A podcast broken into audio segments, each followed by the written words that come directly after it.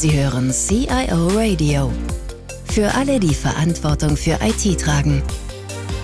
Ein Podcast der ACENT AG. Herzlich willkommen zum dritten Teil unseres Podcasts Erfahrungen mit Sapana.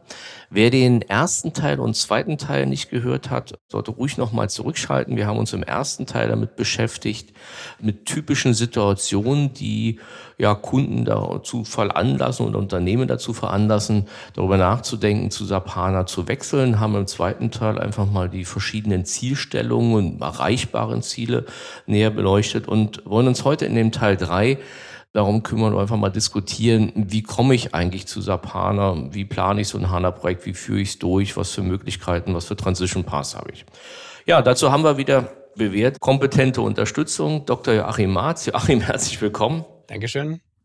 Ja, wie gesagt, zu deiner Vita hatten wir schon zweimal vorgestellt. Trotzdem vielleicht nochmal, wer jetzt nur hier reinschaltet, drei Stichworte. Lange Jahre Erfahrung in der nationalen, internationalen Unternehmensberatung, Schwerpunkt ERP, IT-Governance, lange Jahre CIO von CW und jetzt ja in der Beratung Partner von ESENT und im Schwerpunkt das Thema SAP und vor allem S4HANA. Ja, Joachim, steigen wir direkt ein. Vielleicht beginnen wir mal mit der ersten Phase. Wenn ich ein Sapana-Projekt plane oder ein Scoping-Projekt mache, was gehört eigentlich alles dazu? Was muss ich in der Vorbereitung beachten? Worum sollte ich mich kümmern? Das sind in der Tat ein paar Punkte. Ich fange jetzt mal nach gerade mit dem Wichtigsten an. Die intensive Einbindung von Top-Management und Fachbereichen. Das werde ich sicherlich im Lauf dieses Podcasts noch zwei, dreimal sagen. Das ist unheimlich wichtig. S4HANA darf nicht rüberkommen als ein Technikprojekt, dass da die Techies sagen, jetzt wollen wir schnelle neue Rechner haben und ein schnelles neues System einführen, sondern in besonderem Maße ist es eben wichtig, dass das Top-Management dahinter steht und dass die Fachbereiche von Anfang an mit eingebunden werden, denn um die geht es ja. Was man sicherlich zu Beginn des Projektes macht, ist so ein Scoping, dass man sich überlegt, was will ich überhaupt erreichen. Da sollte der erste Punkt sein, dass man sich mal die Geschäftsprozesse anguckt, die überhaupt betroffen sind. Wie sind die administrativen Geschäftsprozesse im Moment aufgebaut? In welchem Maße sind die automatisiert? Wird es überhaupt gemessen? Habe ich KPIs, wie viele Mitarbeiterminuten pro Vorgang oder wie viele Mitarbeiter in der Unternehmung arbeiten eher so Routinevorgänge ab in den administrativen Bereichen? Welche Funktionalitäten werden im Moment mit IT unterstützt und mit welchem System etc. Das sollte man sich anschauen. Und auch ein ganz wichtiger Punkt, gerade bei international aufgestellten Firmen oder generell Firmen mit mehreren Geschäftsbereichen? Wie ist die Gesamtgovernance der IT? Ist die Zentrale eher eine Finanzholding und operativ entscheiden die Einheiten selber auch über ihre Systeme oder habe ich ein eher zentrales System? Das sind alles Dinge, die man so in einer Voruntersuchung sich einmal anschauen muss. Joachim, bei den Prozessen würde ich nochmal nachfragen, weil das ist ja, glaube ich, ein ganz kritischer Punkt. Wir haben ja, ich sag mal so, die letzten 15 Jahre aus meiner Erfahrung, wenn wir SAP-Migrationen von einer Vision auf die andere gefahren haben, die Prozesse weitestgehend beibehalten. So, und haben natürlich dann, aus meiner Erfahrung, auch an der einen oder anderen Stelle Prozesse mitgeschleppt, die eben um technische Unwägbarkeiten rundherum gebaut waren und hat die eben so akzeptiert. So, mit dem Thema SAP HANA haben wir ja quasi auch eine Art Neueinführung und haben natürlich ganz andere technische Möglichkeiten. Wie sind denn deine Erfahrungen, wenn Unternehmen sich um diese Prozesse kümmern? Wie viel Optimierung ist da drin? Was für Varianten? Was passiert da eigentlich in dem Bereich? Ja, da gibt es sehr gemischte Erfahrungen. Es gibt Unternehmungen, die in der Tat sagen, Leute, lasst uns erstmal uns konzentrieren auf das Ablösen des bisherigen ERP-Systems. Andere Dinge gucken wir uns später an.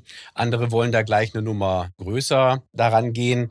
Da kann man auch nicht eine allgemeingültige Empfehlung abgeben. Sicherlich wäre es fatal, wenn man mit einem Big Bang sämtliche IT im Unternehmen plötzlich umstellen wollte auf ein neues System. Man wird es schon portionieren müssen. Aber es wäre genauso fatal, einfach nur die Geschäftsprozesse des bisherigen ERP-Systems sich anzugucken und alles drumherum nicht zumindest mal zu beleuchten in der Anfangszeit eines S4HANA-Projekts. Das heißt, du sagst, es gibt eben den Fall, wo man sagt, komm, den Prozess passen wir an und es gibt den Fall, wo wir sagen, komm, lass den erstmal, wir haben genug andere Sachen zu tun, wir migrieren das erstmal und das ist eben Phase 2.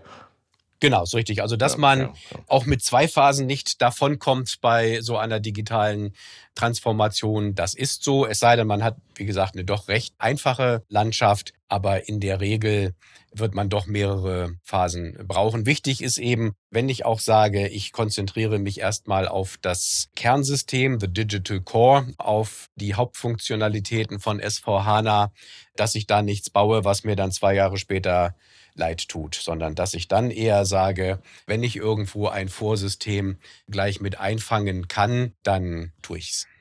Okay. Wie sieht's denn mit den Altdaten aus? Das ist in der Tat ein Punkt, der sehr viel Zeit in Anspruch nehmen kann. Häufig hat man ja nicht archiviert. Der ein oder andere CIO, der uns gerade zuhört, wird sich da vielleicht auch an die Brust fassen und sagen, ja, wenn wir irgendwo in Performance-Probleme kommen, weil zu viel Daten im System sind, dann kommt eben noch ein Maschinchen dazu oder noch eine Festplatte. Und die Not, alte Daten zu archivieren, aus dem System rauszunehmen, tut in vielen Situationen viel zu wenig weh, um es zu machen.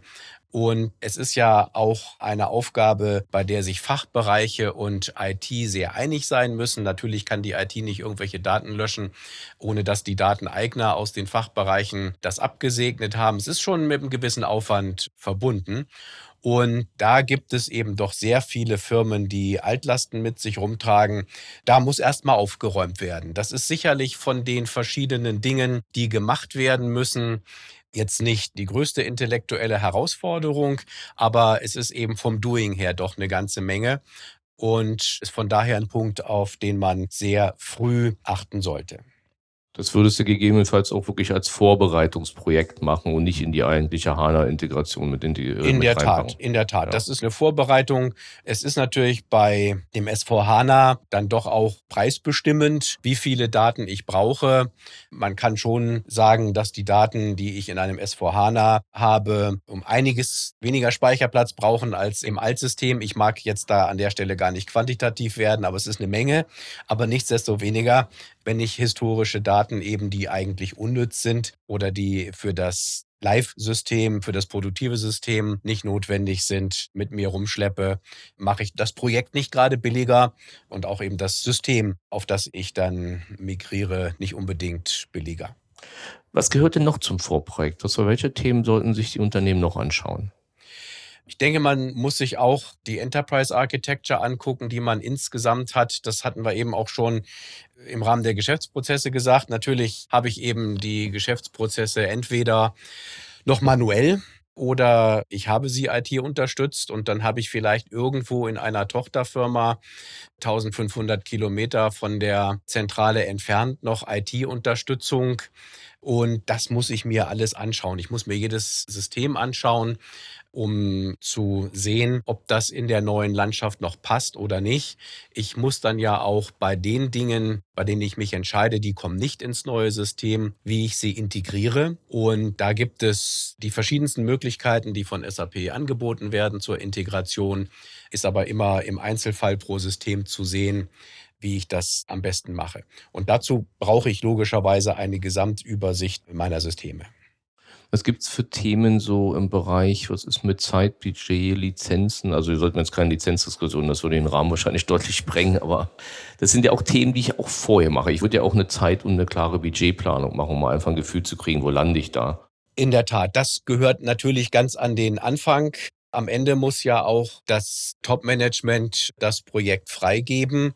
Und wir reden hier ja nicht über irgendwie einen klitzekleinen Update, der so im Betriebsbudget der IT untergeht, sondern wir reden hier schon über Großprojekte und von daher muss man sich das von vornherein anschauen. Man wird sicherlich nicht vor Beginn des Projektes so eine Feinplanung haben für die nächsten fünf Jahre, aber zumindest einen groben Rahmen über den Zeitraum des Projektes und über Budget etc Das muss man relativ zu Anfang der Überlegungen abhandeln. Und in dem Zusammenhang natürlich auch die Lizenzen. Bleibe ich bei meiner Produktstrategie oder möchte ich Software as a Service haben? Das sind alles Überlegungen, die auch relativ früh adressiert werden müssen ist sicherlich so, dass die ein oder andere Frage dann doch erst nach ein paar Wochen Analysen dann entschieden werden können. Aber ich muss zumindest mal diese Stichpunkte alle auf den Tisch legen mit Management, mit Fachbereichen, mit IT umrunden, um da möglichst zu Beginn des Projekts eben Klarheit zu bekommen. Wie lange dauert so ein Vorprojekt, jetzt mal unabhängig von der Datenbereinigung, ungefähr so aus deiner Erfahrung? Von bis. Hm dass man sich das erstmal anguckt und Klarheit über die groben Richtungen bekommt. Gut, bei einem DAX-Konzern kann das schon ein Jahr dauern. Ansonsten denke ich, sollte man viele Pflöcke schon nach ein paar Wochen einschlagen können. Die Dauer dann der Vorbereitung, bis man wirklich mit HANA anfangen kann, wird häufig durch diese ähm, Bereinigung von Altdaten bestimmt. Und sowas, wenn da nicht entsprechender Druck ist, das kann schon mal das ein oder andere Jährchen dauern. Gut, kommen wir mal vielleicht, das sollten wir vielleicht nochmal im separaten Kontrast ein bisschen detaillierter diskutieren. Kommen wir mal zum Thema Projekt selbst. Was gibt es eigentlich zur Durchführung des Projekts selbst? Ich meine, ich glaube, Projektmanagement, und das können wir uns jetzt erstmal sparen, aber Steuerung, was sind da für Themen, die eigentlich gerade bei SAP HANA nochmal anders sind als bei traditionellen SAP-Projekten? Ja, SAP hat eine Projektmethode für S4HANA entwickelt und schlägt sie vor. Das nennt sich Activate die dann auch wieder in verschiedenen Ausprägungen daherkommt, je nachdem, ob ich jetzt eben Cloud Essential Edition oder Extended Edition habe oder die Produktversion AnyPremise. Und mit dieser Activate-Methode sollte sich auch die Unternehmung selbst schon befassen. Ganz wichtiger Punkt von diesem Activate ist, dass SAP den Kunden doch mehr als bei früheren Versionen des ERP-Systems führt sowohl in der neuen Implementierung oder in der Migration, welcher Weg auch immer gewählt wird, dazu kommen wir nachher gleich nochmal, als auch mit dem Inhalt. SAP hat sogenannte Best Practices, das heißt, viele Geschäftsprozesse sind schon vordefiniert und man muss sich eben dann anschauen, inwiefern diese vordefinierten Prozesse passen und inwiefern sie angepasst oder erweitert werden müssen. Das sind also wichtige Stichworte für die Durchführung des Projektes selber. Hm. Du sagtest gerade, wir kommen zu den Transition-Pfaden oder Transition-Paths nochmal separat. Da geht es ja um das ganze Thema Green und Brownfield, meinst du da? Vielleicht kannst du da noch ein paar Worte sagen, weil das ist ja eine Frage, die, die ich auch zumindest sehr, sehr häufig höre, wo Unsicherheit ist und was sind deine Erfahrungen? In der Tat. Und auch da gibt es leider nicht die eine Empfehlung, die für alle Unternehmen das Beste ist. Es gibt auf der einen Seite die New Implementation, so nennt es SAP. Auch ein Begriff, den man auch viel hört oder liest, ist Greenfield. Das heißt, ich baue das System neu.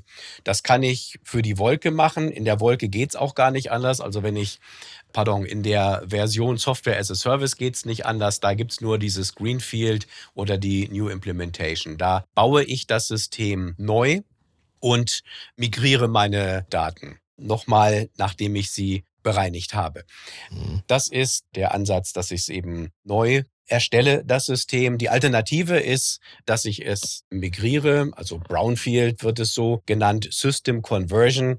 Bei dieser System Conversion konvertiere ich eben mein altes System in das neue. Auch das wird entsprechend durch Tools und Methodik von SAP unterstützt, diese Variante. Dafür spricht, dass ich das, was ich mir erarbeitet habe, in den letzten Jahren mit rüber rette in die neue Welt. Aber das ist leider dann auch genau das, das, was dagegen spricht. Denn wenn ich irgendwelchen Code habe, Custom Code, der vor acht Jahren mal entwickelt worden ist und vielleicht gar nicht so ganz meisterhaft dokumentiert ist, all diese Sachen nehme ich dann natürlich in die neue Welt mit rüber. Es ist wenn man sich entschließt zu sagen, ich konvertiere das nicht, sondern ich baue das System neu auf, sicherlich an der einen oder anderen Stelle aufwendiger, aber ich habe von daher dann eben auch keine Altlasten mehr im System, die dann an anderer Stelle Probleme machen können. Aber wichtig ist ja die Information in dem Moment, wo ich von On-Prem in die Cloud wechsle, bin ich beim Greenfield-Ansatz. Ja, genau. Wenn ich in diese ähm, Software as a Service Variante gehe, in der Tat, die lässt sich nicht konvertieren. Ich kann natürlich die Systemmigration vornehmen in der Any-Premise Produktversion und kann damit auch zu Microsoft oder Amazon oder zur SAP gehen. Aber in der Tat diese Systemkonversion oder die Konversion der kompletten IT-Landschaft geht als Brownfield nur in diesem Ansatz als Produkt. Aber es das heißt ja in der Zusammenfassung, sicherlich ist die Projektabwicklung vielleicht sogar einfacher mit Activate, aber der Schwerpunkt, und das ist eigentlich auch die Erfahrung, die viele im Markt oder viele Projekte zeigen, der Schwerpunkt oder einer der Haupterfolgsfaktoren liegt eigentlich in der Vorbereitung. Und da geht es eben von Geschäftsprozessen über die Transitionspfadeentscheidung, über die Architekturentscheidung, also doch sehr grundlegende Fragen, die über die reine HANA-Anwendung deutlich hinausgehen, aber da die natürlich sehr stark geklärt werden müssen und umso besser ich die kläre, umso erfolgreicher wahrscheinlich auch das Projekt. Das ist so, ist ja eine allgemeine Erkenntnis. Je früher ich einen Fehler vermeide im Ablauf eines Projektes, umso weniger aufwendig wird's. Wenn ich im Vorprojekt irgendwelche Dinge übersehe, dann fallen mir die vielleicht acht Wochen vor Go Live vor die Füße. Und von daher ja ein ganz großes Ausrufungszeichen hinter das, was du soeben sagtest, wenn man sich zu Beginn des Projektes sehr intensiv mit den Fragen, die wir eben vorgestellt haben, befasst, ist die Wahrscheinlichkeit, dass das Projekt dann sauber durchläuft, deutlich höher, als wenn man das nicht tut. Ja, Joachim, dann vielen, vielen Dank für Teil 1 bis 3 und die ganzen Gerne. Ja, umfangreichen Erfahrungen zu S4HANA, zur Planung, Durchführung dieser Projekte. Ja, wir hoffen, dass wir auch Sie damit begeistern konnten und freuen uns, wenn Sie bei der nächsten Folge wieder einschalten. Vielen Dank fürs Zuhören. Mehr Informationen zu diesem Podcast finden Sie unter cioradio.de.